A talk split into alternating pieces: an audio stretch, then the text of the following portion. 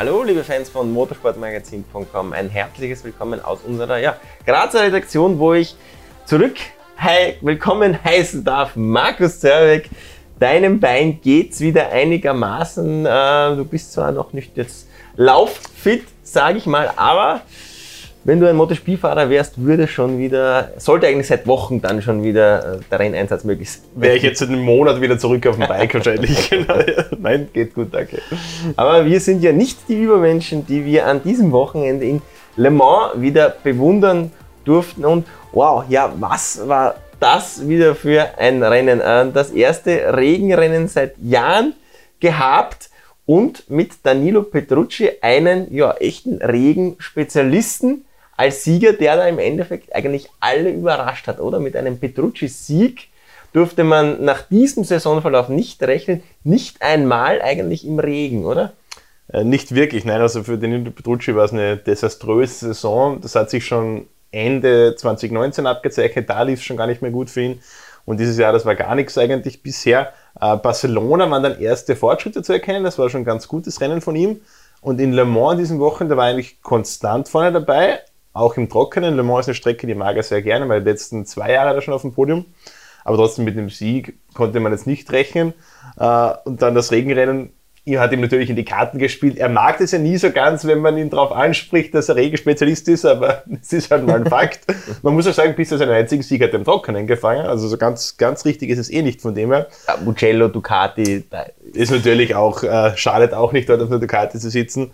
Aber ja, er hat das Beste aus den Bedingungen herausgeholt. Ist ein sehr gutes Rennen gefahren, finde ich, hat das Rennen lange Zeit angeführt und gerade bei so Bedingungen, wie es jetzt am Sonntag in Le Mans war, immer wieder mal einsetzender Regen, dann hört es wieder auf, es beginnt wieder stärker zu regnen. Man weiß ja nie wirklich, wie die Gripverhältnisse sind. Und da fast das gesamte Rennen der Spitze zu fahren und das Ganze fehlerfrei, das ist eine, eine großartige Leistung von Danilo Petrucci.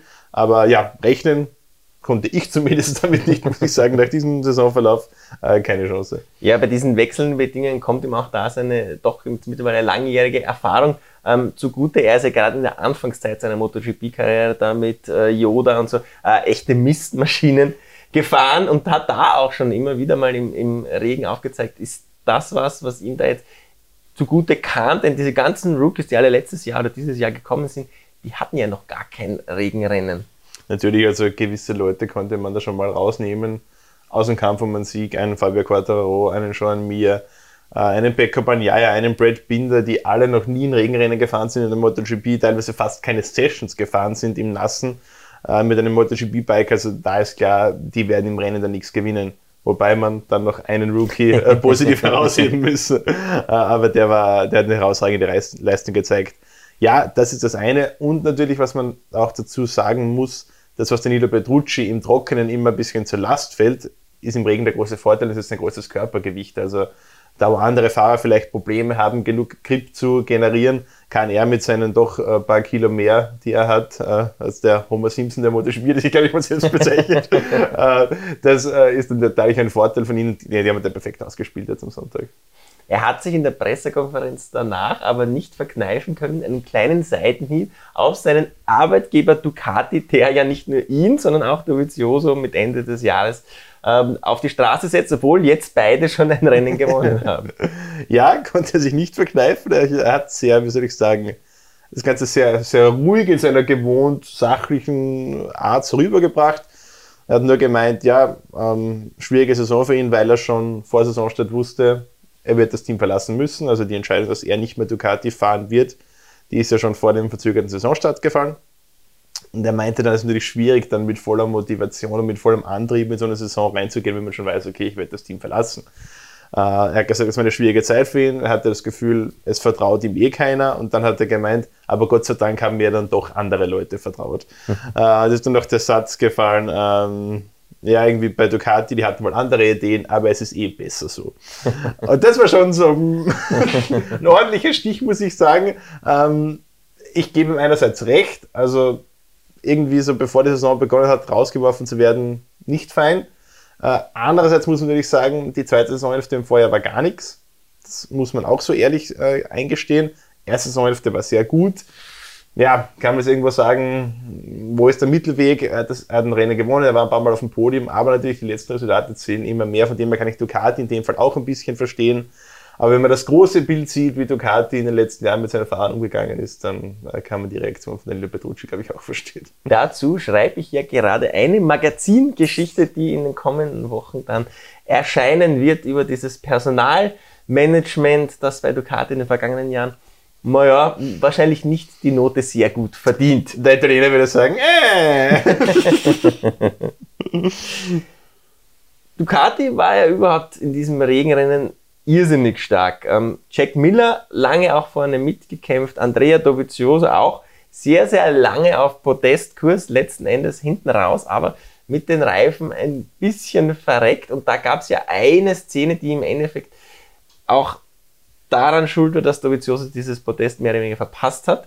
Ähm, an alle, die das Rennen gesehen haben, ich glaube 17. Runde, 16. Runde, sowas herum war es. Dovizioso kann Petrucci attackieren, der ein bisschen weit geht und dann schießt er plötzlich von hinten ein Alex Rins heran, der sich, der auch zugegeben hat in der Medienrunde. Ähm, das war eigentlich keine Attacke, das war eigentlich, ich habe mich nur völlig verbremst. Dovizioso selbst hat auch gesagt, äh, ja, ich hatte da Glück, dass ich selber dann ein bisschen zu weit war, weil sonst wäre mir der Rins da reingeknallt und hätte es ein ganz großes Drama vorne gegeben, weil dann hätte auf der Außenbahn eventuell auch Petrucci rausgekegelt werden können. Jack Miller war auch noch daneben. Und Jack also. Miller war ja auch noch da. Also es war ein, ein Vierkampf mehr oder weniger in den Dovizioso, fast als erster reingestochen ist und wo er aber als Vierter im Endeffekt herauskam. Also das war für Dovizioso die Schlüsselszene, wo es im Endeffekt nicht gepasst hat. Petrucci konnte sich auch genau in dieser Szene dann plötzlich gleich mal um eineinhalb Sekunden absetzen und ich, eine oder zwei Runden später war ja dann Rins auch weg, äh, der in dieser ersten Kurvenkombination, diesem S, vom Dunlop-Bogen weggerutscht ist.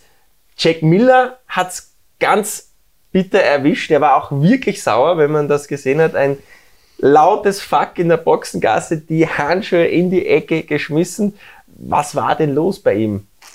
Ja, Jack Miller klebt in dieser Saison oder gerade in den letzten Rennen wirklich so ein bisschen das, das Pech an den Fersen.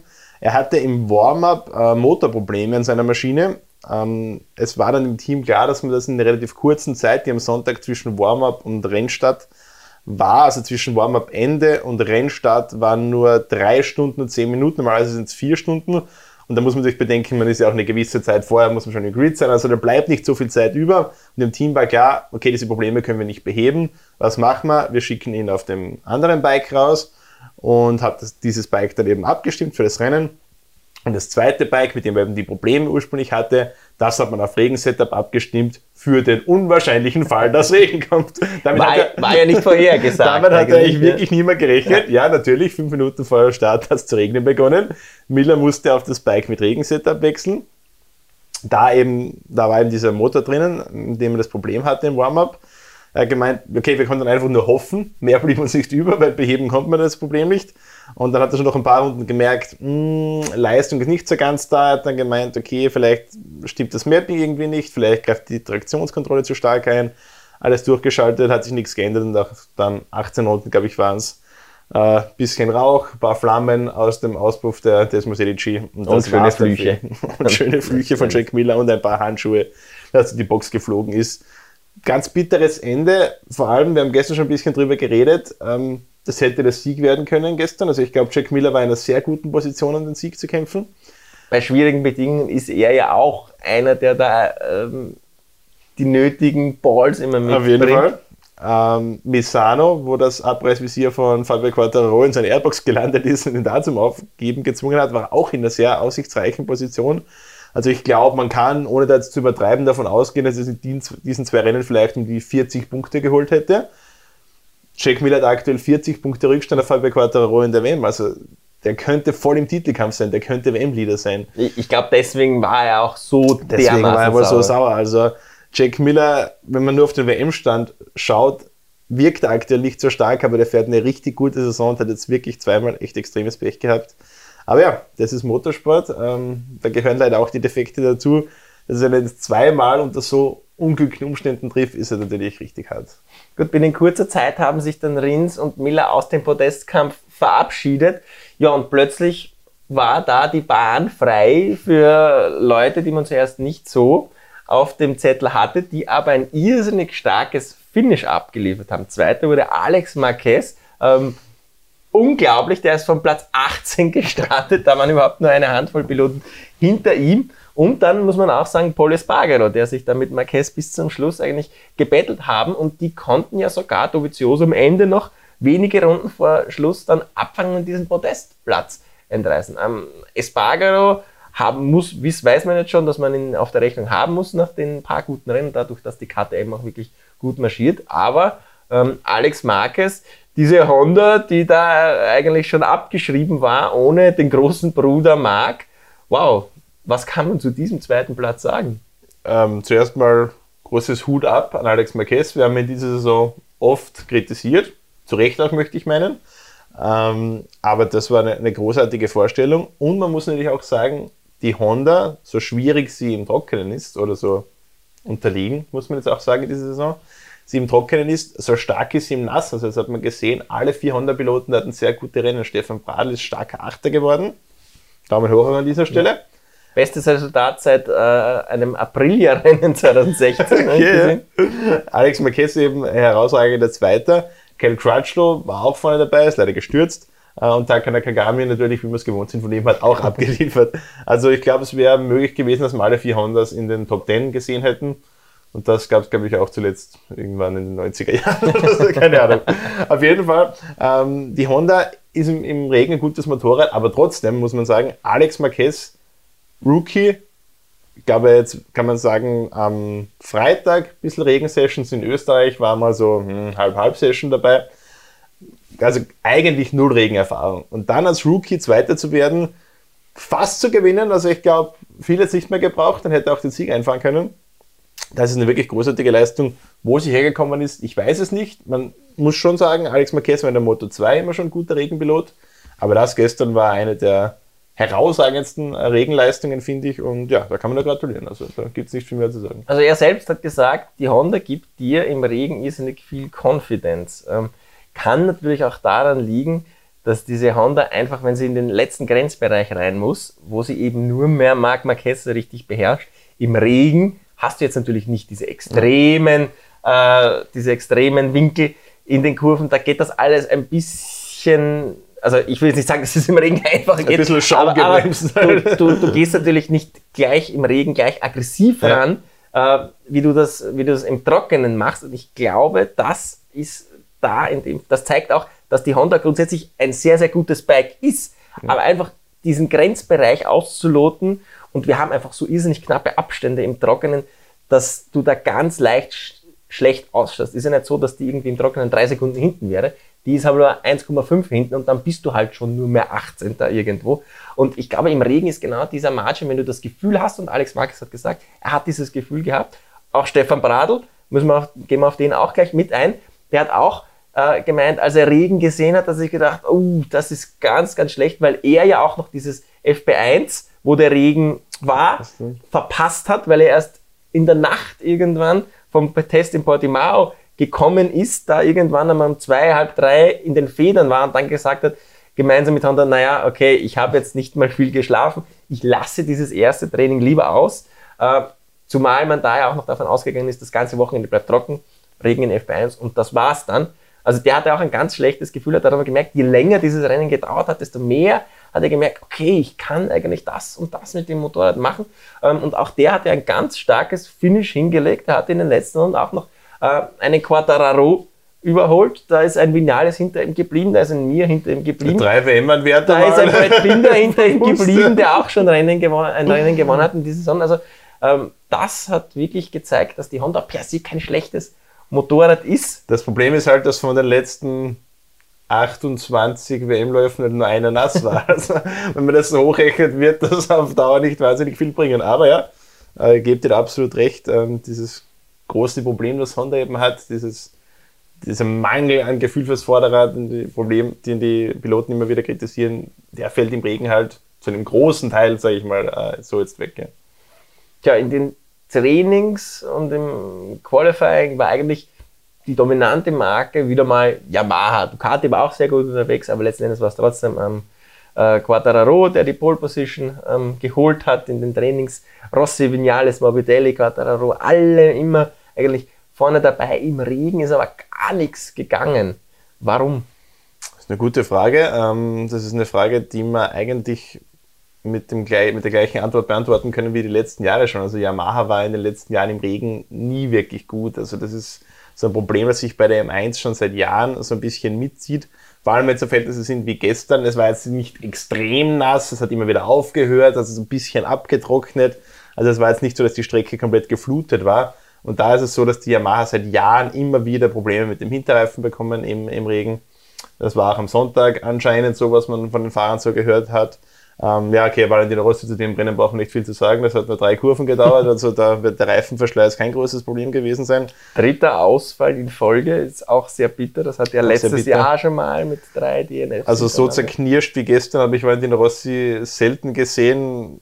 Normalerweise, was ja auch eine seiner großen Stärken ist, dass er sagen kann, gut, Ausfall heute, das ist jetzt zwar der Fehler, abgeschrieben, nächste Woche geht's weiter.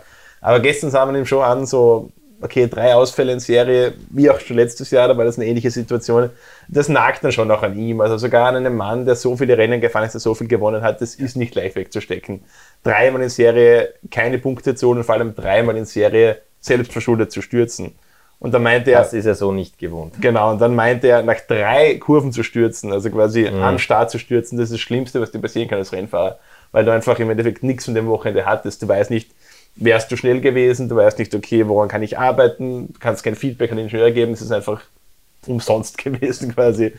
Und das hat ihm schon geschmerzt, vor allem auch sein Blick in die Zukunft ist jetzt nicht sonderlich optimistisch ausgefallen. Jetzt geht es zweimal nach Aragon. Es war in den letzten Jahren gar keine gute Strecke für ihn und Yamaha ist zweimal nur Achter geworden dort. Also da hat er auch gemeint, naja, wird eine Herausforderung, wir nehmen sie mal an, aber äh, dann kommt zweimal Valencia, Valencia ist auch so eine absolute Horrorstrecke für Valentino Rossi.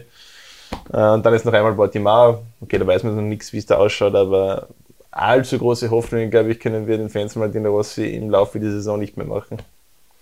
Das ist richtig, aber auch die anderen Yamaha-Fahrer äh, waren nicht gut unterwegs. Morbidelli gestürzt, dann aufgegeben, Vinales, Startphase auch äh, komplett verhaut. War auch, Wieder, in, den, war auch in den Sturz von Valentino Rossi verwickelt. So wie Juan Mir, der musste da auch weit gehen. Also da war früh für viele Piloten schon dieses Rennen eigentlich komplett verhaut. Ja. Ähm, Quattararo hat es zu Beginn ja noch einigermaßen versucht, aber im Laufe des Rennens immer weiter zurückgefallen. Du hast was bei seiner Medienrunde dabei. Was hat er denn so gesagt über das erste Regenrennen, das er hatte? Ja, er meint, es war so ein bisschen so ein Auf und Ab. Der Start war nicht ganz gut, dann hat er aber in den ersten Runden Probleme gehabt, die Reifen irgendwie auf Temperatur zu bringen, das wird zurückgefallen.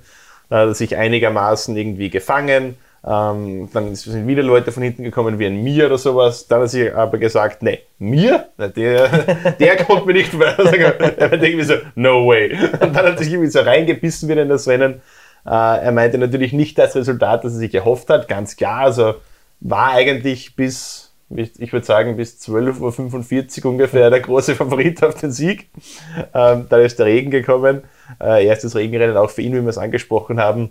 Und er meinte dann, ja, in Anbetracht der Tatsachen, dass er quasi überhaupt keine Erfahrung hatte im Regen, äh, ist das Ergebnis eh ganz okay. Äh, er konnte seinen Vorsprung in der Weltmeisterschaft ausbauen.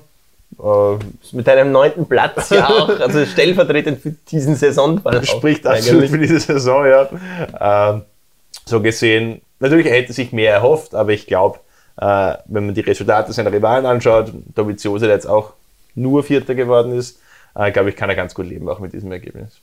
Wir haben jetzt noch fünf Rennen und äh, vier Personen liegen innerhalb von nur einem Sieg. Quattararo, das schon richtig gesagt, hat seinen äh, Vorsprung mit zwei Punkte ausgebaut. Mir ist nach wie vor Zweiter, dann kommen aber auch noch Dovizioso und Vinales, die in Schlagdistanz sind. Da dürfen wir gespannt sein auf die weiteren Rennen. Ja, jetzt geht's nach Aragon, zwei Rennen dort. Die MotoGP war auch noch nie so spät dort. Das ist ja zwar in Spanien, aber doch in einer Gegend, wo es auch schon kühl sein kann um diese Jahreszeit. Was heißt das denn jetzt für den, für den weiteren Saisonverlauf? Ja, das könnte Denn, Der Sommer ist vorbei in Europa, das sehen wir alle. Der Sommer ist um, wie wir so schön sagen. ja, der Sommer ist vorbei, ja. Ähm, Aragon im September war es manchmal schon so, dass man sehr kühle Frühtemperaturen hatten. Jetzt sind wir ungefähr einen Monat später dort, was normalerweise. Also da wird es jetzt auch schon äh, ganz schön frisch werden. Valencia, dann wissen wir auch aus den letzten Jahren, ist im November meistens auch nicht mehr so sonderlich warm. Also wir werden jetzt wahrscheinlich vier relativ kühle Rennen haben, bevor es nach Portimao geht. Und das könnte ganz entscheidend sein, weil man hat jetzt bei Suzuki an diesem Wochenende das erstmals richtig gesehen und auch in Barcelona schon ein bisschen, dass die wahnsinnige Probleme haben, ihre Reifen auf Temperaturen zu bringen, wenn die äh, Außentemperaturen sehr gering sind. Ähm, das gilt vor allem im Qualifying. Suzuki braucht generell immer lange, um die Reifen auf Temperatur zu bringen. Das ist im Rennen ganz gut, weil man dann hinten raus eben äh, weniger, weniger Reifenverschleiß zu beklagen hat als die Konkurrenz. Aber in den ersten Runden fehlt es an Temperatur und vor allem im Qualifying, wo man meistens nur zwei, drei Runden pro Stint fährt, da fehlt es auch an Temperatur. Also das könnte noch, noch ganz entscheidend werden. Da tun sich die Yamahas zum Beispiel sehr viel leichter in der Startphase, teilweise auch Ducati. Also das Wetter, auch wenn es trocken bleibt, könnte in diesen letzten Saisonen noch eine ganz entscheidende Rolle spielen. Schon mir selbst gesagt am Sonntag, dafür müssen wir ein Problem finden. Das eine schlechte Rennen jetzt, das ist okay, das können wir uns mal leisten. Aber äh, weitergehen darf es im restlichen Saisonverlauf für Suzuki so nicht, sonst wird das nichts mhm. mit dem Titel, das kann man glaube ich sagen. Und bei mir muss man auch sagen, da ist ein Faktor dazugekommen, den wir eh schon in den vergangenen Wochen immer wieder angesprochen haben. Wenn du so schlecht, mhm. wenn du so schlecht im Qualifying bist, wenn du da einfach teilweise in Q1 eben scheiterst und fünfte, vierte, fünfte, sechste Reihe da irgendwo stehst, dann kann eben genau sowas passieren wie in diesem ersten S. Da rutscht einer weg irgendwo und du musst sofort weit gehen. Das sind einfach Faktoren, die hast du nicht, wenn du vorne in den ersten zwei, oder ja. nur sehr unwahrscheinlich, wenn du vorne in den ersten zwei Reihen stehst. Und das ist jetzt einmal für mich sowas gewesen, wo genau, okay, Suzuki ist jetzt diesem Schicksal oft entgangen. Es hat ja schon viele andere erwischt in den, in den Startphasen, aber jetzt hat es mal zugeschlagen und über eine komplette Saison musst du mit sowas einfach rechnen. Und ich glaube, äh, dass Suzuki in diesem Jahr noch zu einem guten Qualifying-Motorrad wird, das äh, kann man mittlerweile, glaube ich, ausschließen, oder? Ja, also sehe ich auch nicht mehr, dass man vielleicht ein bisschen besser wird. Das halte ich für möglich, dass man da. Ja, dass nicht beide in Q1 jedes Mal irgendwie flöten gehen. Dass man aber Setup vielleicht irgendwie Verbesserungen findet, dass man da irgendwie mehr Energie, mehr Temperatur in die Reifen bringt. Das halte ich für möglich. Aber ja, wie du sagst, also, dass man da jetzt konstant in die erste oder zweite Startreihe fährt, äh, ich glaube, da brauchen wir uns keine Illusionen machen. Moto 2 lief in der Anfangsphase ähnlich chaotisch ab äh, wie die MotoGP. Auch dort äh, wurden Reifen gewechselt, allerdings dort quasi von den Regen auf die Slicks und die Crew von Joe Roberts und dem Pole Sitter hat's verkalkt. Da stand dann irgendwann der Irrtermann daneben mit der Stoppuhr und gesagt, liebe Leute, eure Zeit ist um. Wir wären soweit. Und einmal auf die Boxengasse gezeigt. Uh, Roberts ist sofort weg, der war wirklich stocksauer. Und dann ist auch noch ein kleiner Fauxpas passiert. Also der wurde dann aus der Boxengasse auch noch abgelassen. Das heißt, er hätte sich dann theoretisch hinten wieder einreihen dürfen. Und gerade als der aus der letzten Kurve da rausgebogen ist, äh, ging die Startampel aus und die sind vor ihm alle losgefahren. Ähm, das heißt, er, er, musste dann auch zuerst an, der, an dem Pacecar hinten ja. noch vorbei, bevor er dann irgendwie äh, sich wieder ranfahren durfte. Also das ist auch ein kleiner Fauxpas der Rennleitung gewesen, den man unbedingt thematisieren muss, weil das sollte natürlich nicht passieren, denn das ist schon auch gefährlich, denn dieses Auto fährt die erste Runde mit, mit hinten dran, die haben zwar einen Funk drinnen, aber äh, wenn der jetzt irgendwie nicht mitbekommt, dass da noch ein Motorrad drin ist, hält er voll in die erste Kurve rein, fährt er komplett andere Linien.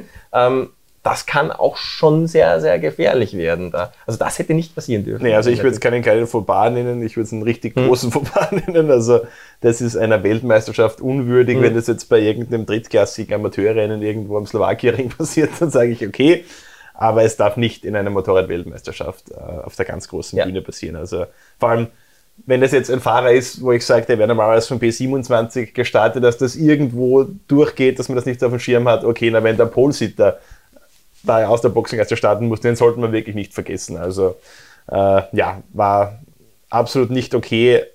Hat Joe Roberts auch zusätzlich nochmal Zeit gekostet, weil es wäre natürlich schon ein Nachteil gewesen, von hinten zu starten. Er hat einen fliegenden Starter quasi gemacht. Einen fliegenden Start gemacht, also sozusagen auch sportlich einfach nicht fair ihm gegenüber. Äh, aber er hat es noch sehr gut gemacht. Er hat wie viele Fahrer überholt, das haben wir gesagt? Äh, Sechster wurde er. 24 Endeffekt. Motorräder und ein Auto überholt genau. im Laufe des Rennens. Also das kann man sich auch mal so auf die Fahne schreiben. Äh, sehr schade für ihn, weil ich glaube, der wäre gestern ganz heiß auf den Sieg gewesen, mhm. wenn man diesen Nachteil reinrechnet, den er schon hatte. Also ich, ich glaube, der hätte sich den, den Sieg gestern geholt. Schade. Ja, ein zweiter wollte den Sieg äh, auch nicht. Jake Dixon ist in der letzten Kurve, ein paar Runden vor Schluss, gestürzt. Er hat auch schon sehr souverän ausgesehen, hat sich zuerst mit Lowe's duelliert, dann hat sich Lowe's einmal sehr schwer verbremst, dann konnte Dixon wegziehen. Auf eine Sekunde, eins, zwei hat das dann eigentlich relativ gut verwaltet, aber dann die Nerven ein bisschen weggeschmissen wahrscheinlich. Ähm, die Bedingungen waren nicht einfach. Es war zwar ein Trockenrennen, die, die Ideallinie war auch trocken, aber abseits davon waren natürlich schon noch die Strecke feucht. Und man muss ja auch dazu sagen, Jack Dixon, äh, bestes Resultat war, glaube ich, ein sechster Rang. Davor ist noch nie so wirklich im Podestkampf lange dabei gewesen, äh, hat auch noch nie ein Rennen so lange angeführt und den Sieg so knapp vor Augen gehabt. Ähm, hat bittere Tränen geweint, aber das ist halt schon das Lehrgeld, dass man da irgendwo zahlen muss. Bei solchen schwierigen Bedingungen, wenn du das nicht gewohnt bist, dass du da komplett alleine vorne fährst, den Druck, oh, ich kann jetzt tatsächlich mein erstes Rennen gewinnen, ähm, da ist er halt eingeknickt, muss man sagen. Ja, absolut. Ja. Er hat mir wirklich leid getan, muss ich sagen. Also so, solche Bilder zu sehen, wo die Fahrer so vollkommen aufgelöst in der Boxengasse ja. sitzen, das ist wirklich nicht schön. Aber ja, äh, das ist eben das Risiko, das man eingeht, wenn man ein Rennen anführt, vor allem eben bei so schwierigen Bedingungen. Äh, ist immer viel leichter, hinten nachzufahren und quasi eine Referenz zu haben vorne. Er hat es versucht, Chapeau dafür. Ähm, den Mut muss man auch erst haben, da vorne wegzugehen und äh, sich selbst zu sagen, ja, ich führe das Rennen jetzt an, ich will den Sieg so holen. Äh, ja, am Ende leider keinen Preis dafür bekommen, äh, aber zumindest mal auf der großen Bühne richtig aufgezeigt. Das ist auch nicht unwichtig mal zu zeigen, hey, ich habe wirklich was drauf in dieser Klasse, ich kann da auch um, um die vorderen Plätze mitkämpfen. Ähm, Ob es demnächst wieder so eine große Chance geben wird für ihn, mag ich zu bezweifeln. Im Trockenen, glaube ich, ist einfach nicht so stark wie im Nassen. Ähm, vielleicht hat er das Glück, dass wir dieses Jahr nochmal ein Regenrennen sehen und dann kann er sich vielleicht da rehabilitieren für diesen Ausfall.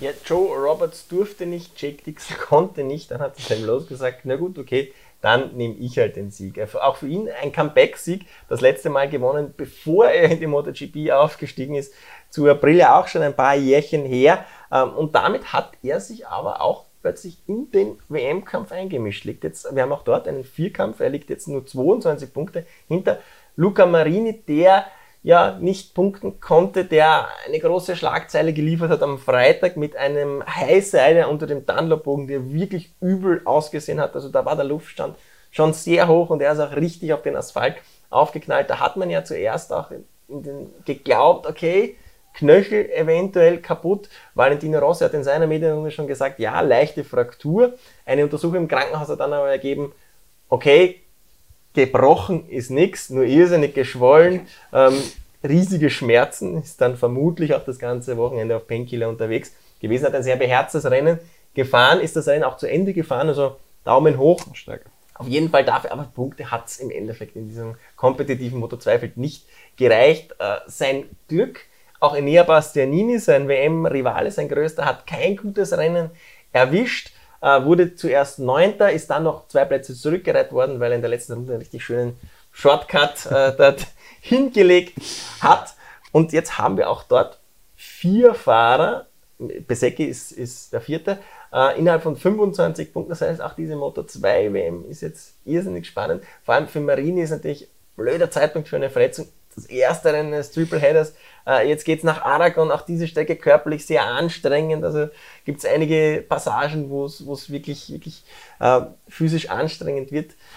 Spannend, wie das in den letzten fünf Rennen da noch ausgehen wird. Ja, also wir haben ja in den letzten Wochen und Monaten immer schon gesagt, das ist eine Saison, wo mehr als noch in den letzten Jahren gilt, Verletzen verboten die Fahrer haben sowieso nicht uns gehört, weil Verletzungen haben wir mehr als jemals zuvor.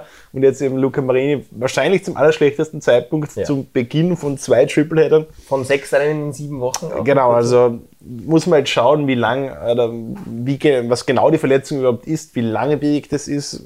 Vielleicht schaut es in der Woche schon wieder ganz gut aus. Ähm, gut ist mal, dass nichts gebrochen ist, aber auch so Bänderverletzungen oder sowas können ganz blöd sein. Das kann oft langwieriger sein mhm. als ein Bruch, weil ein Bruch, der wird verschraubt und dann ist das wieder gut. Du weißt von was ich weiß, wovon ich rede. Äh, und bei einer Verletzung kann halt richtig langwierig sein, weil da kann man halt im Endeffekt nur abwarten, bis es wieder verheilt ist. Also ja, alles Gute an Luca Marini an dieser Stelle. Äh, für mich wäre er der verdiente Weltmeister, weil äh, insgesamt für mich bisher in dieser Saison klar der schnellste, stärkste Mann. Aber natürlich, Verletzungen gehören auch dazu und ähm, kann in diesem Fall WM entscheidend sein. Ja, WM-entscheidend kann es auch sein, wenn wir jemanden zum Favoriten in einer Klasse erklären, denn das haben wir mit Ai Ogura gemacht vor zwei Rennen. Ja, und plötzlich ist bei dem irgendwie der Saft draußen. Das Rennen äh, in äh, Le Mans war jetzt auf jeden Fall für mich das schlechteste von ihm der mhm. Saison über das gesamte Wochenende, also schon im Qualifying nicht auf Touren gekommen. Im Endeffekt war er dann aufgrund vieler Ausfälle vor ihm, war er ein Nutznießer, Neunter, aber der ist sogar zwischenzeitlich von dieser riesigen 18-Mann-Spitzengruppe komplett abgerissen gewesen um fünf Sekunden. Er hat das Glück gehabt, dass dann eben so viele noch gestürzt sind als Neunter, da einigermaßen Schadensbegrenzung gemacht, aber Albert Arenas war als Dritter schon noch, war auf dem Podium und da wechselt jetzt die Führung wieder zu Arenas und das Momentum, muss man sagen, ist jetzt dann doch wieder auf seiner Seite. Der Ogura hat jetzt das zweite schlechte Rennen in Folge. Ja, wie kann der dann noch irgendwie sich wieder aufraffen? Es ist ganz eigenartig. Also, wir haben es ja damals angesprochen, Ayagura die ganze Saison super konstant der gewesen. Immer. gewesen. Und ja. seit Barcelona jetzt irgendwie, Barcelona war schon kein gutes Rennen von ihm. Äh, da hat er noch das Glück, dass Albert Arenas von John McPhee abgeschossen wurde, weil er hätte wahrscheinlich sonst dort auch ja. gut gepunktet. Und dann wäre er jetzt wahrscheinlich schon relativ weit vorne in der WM. Also äh, Ayagura, ich habe keine Ahnung, wie der in dieses Loch reingekommen ist, aber musste jetzt schauen, dass er möglichst schnell da wieder rauskommt, weil Albert Arenas liefert im Moment konstant gut ab oder würde es machen, wenn er nicht von anderen Fahrern abgeschossen wird. Da kann man ihm jetzt keinen Vorwurf machen. Ähm, also wenn Ayagura, ich glaube, Aragon muss ja jetzt wirklich aus, dieser, aus diesem Formtief rauskommen, sonst ist der WM-Zug da ohne ihn abgefahren. Weil mich hat erschüttert, okay, du kannst in der Spitzengruppe, die dann zwölf Mann beträgt, der Letzte, dann kannst du Letzter werden. Das, das geht ja. ganz schnell, aber er ist ja tatsächlich früh schon abgerissen und ist dann mit Leuten herumgefahren, die da um die letzten Punkteplätze normalerweise fahren. Und das hat mich ein bisschen erschüttert. Äh, denn das ist das Um und Auf, dass du einfach in der Anfangsphase dran bleibst. Du kannst dich auch als 14., als 18. qualifizieren, aber du musst schauen, in den ersten ja. Runden einfach da vorne diese 12, 13, 14 Mann, die meistens ein bisschen sich dann absetzen können, da musst du einfach dabei sein, dann kannst du das kontrollieren. Und dass er das jetzt nicht geschafft hat, das macht mich ein bisschen nachdenklich, muss ich ganz Vor allem, sagen. was ja dazu kommt, dass ja nicht nur Albert Arenas jetzt stark ist, sondern dass da auch noch zwei Italiener mit dabei sind, mit Toni Abolino und Celestina Vietti, die jetzt im WM-Kampf ja auch bis auf ein paar Punkte rangekommen sind. Also da muss Ayagura aufpassen, dass er da überhaupt noch unter die Top 3 kommt in diesem Jahr, weil Vietti Abolino sind in den letzten Rennen super stark wieder. Korrekt, Vietti gewonnen jetzt. Ähm, auch hier, ich habe es jetzt gerade nochmal aufgemacht, auch hier vier Fahrer innerhalb von einem Sieg, quasi es vier Fahrer, die in Aragon schon die WM-Spitze erklimmen könnten. Das ist jetzt ein schönes Schlusswort, denn es geht ja in wenigen Tagen schon weiter. Ähm, wir werden uns jetzt da drauf und dran machen, unser Printmagazin fertigzustellen, das dann auch ab nächster oder übernächster Woche verfügbar sein sollte. Ansonsten bleibt uns natürlich nur die Bitte, abonniert unseren YouTube-Kanal Motorsportmagazin Motorrad, setzt die Glocke, dann bleibt ihr über alle Videos von uns informiert. Ja, und wir verabschieden uns jetzt für ein paar Tage, denn dann geht es ja mit Aragon schon wieder weiter. Ciao. Servus, ciao.